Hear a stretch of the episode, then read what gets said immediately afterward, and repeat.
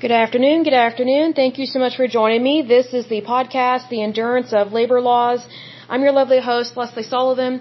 Today is episode 230, and we are going to take a look at the United States Government Publishing Office. I had never heard of this, but these are the people that print your passport and things like that. So this is very interesting. So this agency or office was uh, founded or formed March 4th, 1861. Their jurisdiction obviously is the federal government of the United States. They are headquartered in Washington, D.C. Their motto is Keeping America Informed. Um, they have, in terms of employees, about 1,920 employees. I'm guessing it's a little bit higher than that now because this is slightly outdated uh, data. Their annual budget as of 2012 is almost 127 million dollars, and that's per year. So quite a bit of money going towards this. They do have an agency director and their parent agency is the, it says here, the United States Congress Joint Committee on Printing. So a little bit of history here. It says the United States Government Publishing Office, also known as USGPO or just GPO, uh, formerly the United States Government Printing Office, is an agency of the legislative branch of the United States federal government. The office produces and distributes information, uh, or sorry, information products and services for all three branches of the federal government, including U.S. passports for the Department of State, as well as the official publications of the Supreme Court, the Congress, the Executive Office of the President, executive departments, and independent agencies. An act of Congress changed the office's name to its current form in 2014, so things change over time. A little bit more history here. It says the government printing office was created by congressional joint resolution, and it gives the number. It's a big old long number, but it was. Uh, it started on June 23rd, 1860, in terms of when they started to talk about this and to create it. Um, it, it, began operations March 4th, uh, 1861, with 350 employees and reached a peak employment of 8,500 in 1972. The agency began transformation to computer technology in the 1980s, along with the gradual replacement of paper with electronic document distribution, and this led to obviously a decline in the number of staff at the agency. So if, it, if there is a decline, why why does it take almost 127 million dollars per year for this agency to run? Kind of weird there. It shouldn't cost that much. Um, it says the activities of the GPO are defined in the public printing and documents chapters of Title 44 of the United States Code. The director, formerly the public printer, who serves as the head of the GPO, is appointed by the president with the advice and consent of the Senate. So this is an appointed position. Uh, so it does matter who is president because just imagine who is in charge of information and things like that. So that's why this is a concern. Um, the director uh, then selects a superintendent of documents. So whoever's in charge of those documents, it's a very important role, and that person definitely needs to be trustworthy. The superintendent of documents is in charge of the dissemination of information at the GPO. This is accomplished through the Federal Depository Library Program, the Cataloging and Indexing Program, and the Publication Sales Program, as well as operation of the Federal Citizen Information Center in Pueblo, Colorado. See here, moving on. I'm not going to read every little thing. Um, but in terms of public printers of the United States, it says by law, the public printer leads or heads the GPO. The position of public printer traces its roots back to Benjamin Franklin and the period before the American Revolution when he served as public printer whose job was to produce official government documents for Pennsylvania and other colonies. When the agency was renamed in December 2014, the title public printer was also changed to director. So we're going to just go over briefly the different directors that this uh, office or agency has had. And again, this goes back to, to the 1800s. Um, one of the first ones was Almon Clapp. Um, he was in this role from 1877 to 18, or sorry, 1876 to 1877. Next one was John Defrees. He was in this role from 1877 to 1882. Next one was Sterling Rounds. Um, he was in this role from 1882 to 1886. Next one was Thomas Benedict. He was in this role from 1886 to 1889. Next one was Frank Palmer, and he was in that role from 1889 to 1894. Next one, again, looks like Thomas Benedict served a second time here. He was in this role from 1894 to 1897. Um, next one was Frank Palmer again from 1897 to 1905. And then O.J. Ricketts, um, he was the acting, I guess, director from 1905, I guess throughout the year of 1905. So he was there for that year. Next one was Charles Stillings. He was there from 1905 to 1908. And then you have the acting director, William Rossiter. He was there for the year 1908. And then another one that same year was Henry T. Brian. Um, I guess they kind of had a changeover. I don't know what was going on during that time. Um, another individual that served in the year of 1908. So they had quite a few different people serving in that role. So kind of a change of leadership, I guess. Um, the next one was John Leech. Uh, next one after that was Samuel Donnelly. Um, he was in that office from 1908 to 1913. Next one was Cornelius Ford. Uh, he was in that office from 1913 to 1921. Next one was George Carter. He was in that role from 1921 to 1934. Next one was Augustus, I think it's Giegengack, if that's how you pronounce that last name. He was in that role from 1934 to 1948. And then in 1948, they had an acting director, and his name was John Deviny. Then the next one, um, let's see, again, so I guess John Deviny served as acting director for a little bit in 1948. Then he actually became the director from 1948 to 1953. And then for the rest of the year of 1953, the acting director was Philip Cole. Next one was Raymond Blattenberger. He was the director from 1953 to 1961. And then there were two different acting directors uh, later in that year. The first one was John Wilson, and then the next one was Felix Cristofane. Next one was James Harrison. He was the acting director from 1961 to 1970. Next one was Adolphus Spence. He was the act, or sorry, he was the actual director from 1970 to 1972. And then there was an acting director from 1972 to 1973, and his name was Harry Humphrey. Um, there was another one in 1973 that was acting, I guess, acting deputy, and that was L.T. Golden. Next one was Thomas McCormick. Um, he was the director from 1973 to 1977. Next one was John Boyle. He was the acting, or sorry, the actual director, excuse me, from 1977 to 1980. And then from 1980 to 1981, there was an acting director. His name was Samuel Saylor. Next one was Danford Sawyer Jr. He was the director from 1981 to 1984. And then for the rest of the year of 1984, they had a acting director. His name was William Barrett. Next one was Ralph, I think it's Kennickell Jr. He was the director from 1984 to 1988. And then they had an acting director, uh, Joseph Jenifer, from 1988 to 1990. Next one was Robert Houk. He was the director from 1990 to 1993.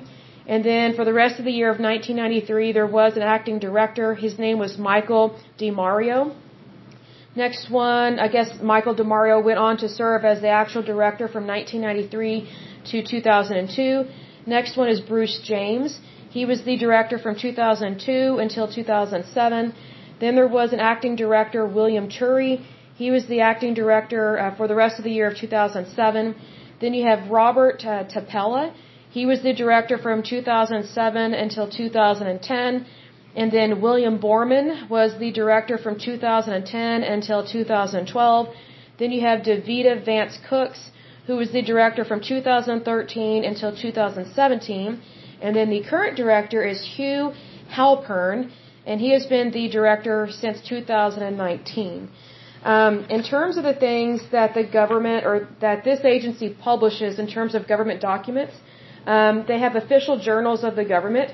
So the GPO contracts out much of the federal government's printing, but prints the official journals of government in-house, which includes the Code of Federal Regulations, excuse me, uh, public and private laws, uh, the Congressional Record, the Federal uh, Register, which is the official daily publication for rules, proposed rules, and notices of federal agencies and organizations. And also there is the United States House Journal. There is the United States Senate Journal. There is the United States Code, and then the United States Statutes at Large.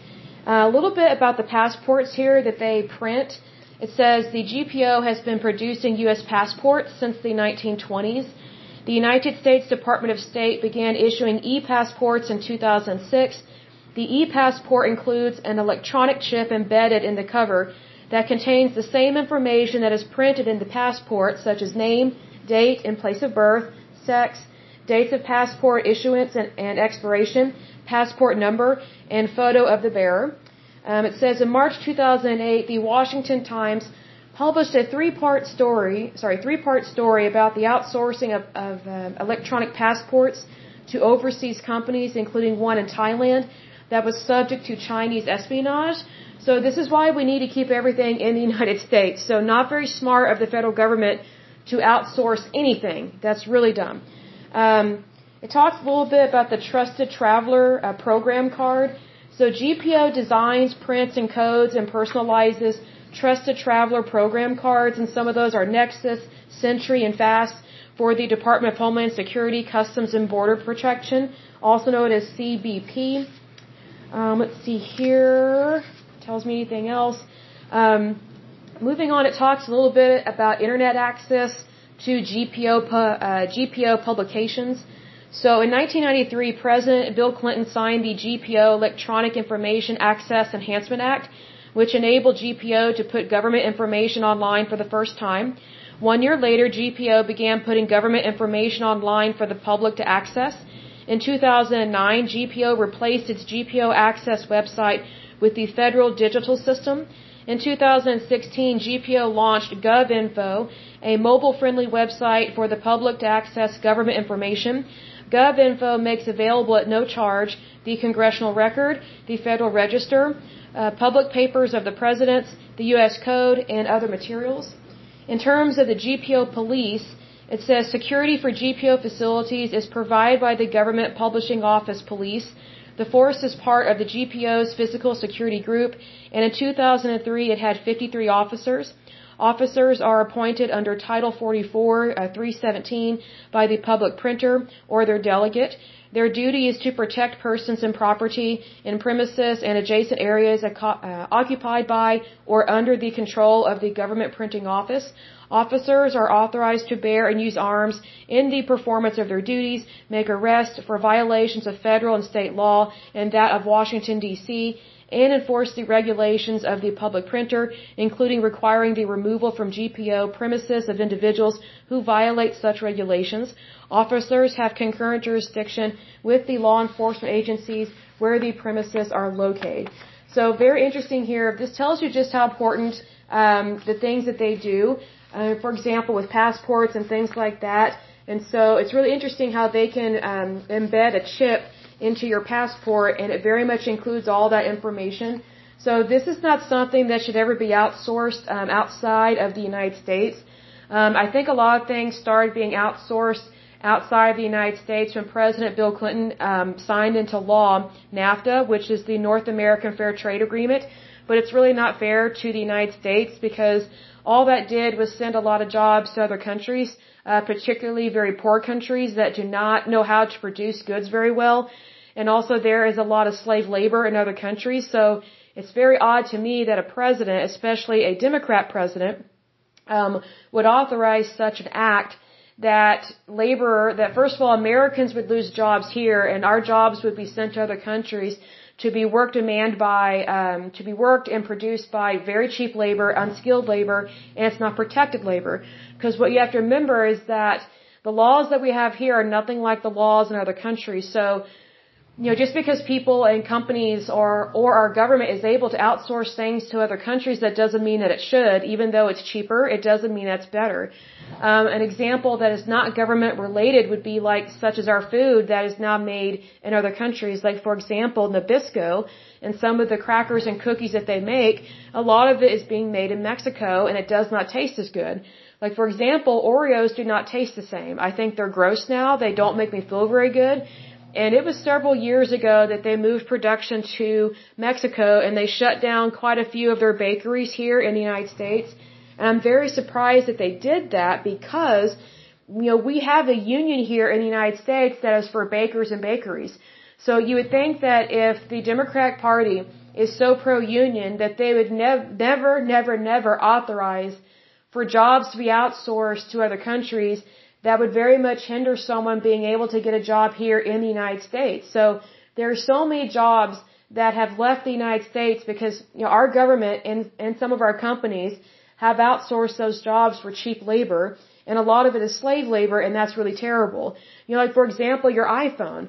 I mean, that's, if it's made in China, which usually they are, that is cheap slave labor made by peasants who hardly make any kind of money and their government, which is a communist government over in China, very much controls where they work, where they live, um, not so much who they marry, but they control if and when they have kids and how many. You have to remember that China, they, they still sterilize their women over there. Like if they think you are done reproducing, they force you um, to be sterilized. Now they don't sterilize the men, but they do sterilize the women. So, you know, that's really sad, but that's just one of those things that we should never outsource anything to other countries, especially really bad countries. We need to keep everything in-house. We need to keep everything as much as possible in the United States because there's so many people that need work and they need jobs. And they should be able to find a job within their homeland, which of course here in the United States is of course our country, the United States. So, you know, it's interesting, and I'll close with this, um, what's interesting about this is I remember watching a, um, what's it called, Mr. Rogers' Neighborhood. I just happened to come across an old episode several years ago, and it was really interesting because Mr. Rogers, if you remember, he has a, I guess, a, a picture frame or a screen in his, you know, kind of pretend house, and he puts in like a fake reel of like showing you how stuff is manufactured. And what's really cool was that it was a video about how sweaters or cardigans are made in the United States. And what's interesting is that hardly any sweaters or cardigans are made in the United States anymore. But when I was watching this video, I noticed all the workers that are in the, that were in that shop. And I'm just thinking, all those workers have since lost their jobs, especially when NAFTA was passed, or, or when NAFTA, well, wasn't passed, it was signed into law by President Bill Clinton. So basically, all those people in those videos from times past that showed you how things are made in America, pretty much all those people have lost their jobs, especially if it is manufacturing. So it was, it was interesting to see that Mr. Rogers' neighborhood episode, I just came across it by accident, but it kind of broke my heart a little bit because so much has changed from the 70s and 80s to now, where a lot of manufacturing, you know, our, our stupid federal government, um, and the powers that be within that, they have outsourced so many jobs and then they wonder why people sometimes have a hard time finding employment. Like not everybody can be, um, a, a, a engineer or a doctor or a lawyer. Like there has to be manufacturing. There just has to be. Like we need to be producing our, our own goods, our own services, and unfortunately, we are not in the same situation that we were back in the 80s and 70s. Like we had way more manufacturing and way more production back then than we do now. So hopefully, I mean, I lift this up in prayer that Heavenly Father, that all that production comes back to the United States and that, you know, that we become a very, very successful country once again and that people are able to find good, high paying jobs and stuff not be outsourced to other countries. In Jesus' mighty name I pray, amen. But just in case you're hearing any water or something like a dishwasher in the background, it is my dishwasher. Um, it was broke. It's now fixed.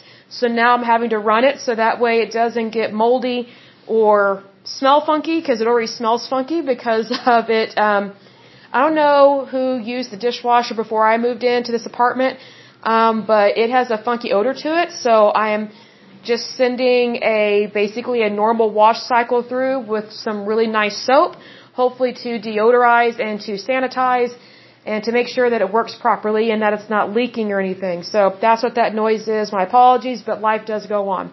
But I will go ahead and end this podcast, but as usual, until next time, I pray that you're happy, healthy, and whole, that you have a wonderful day and a wonderful week. Thank you so much. God bless and bye bye.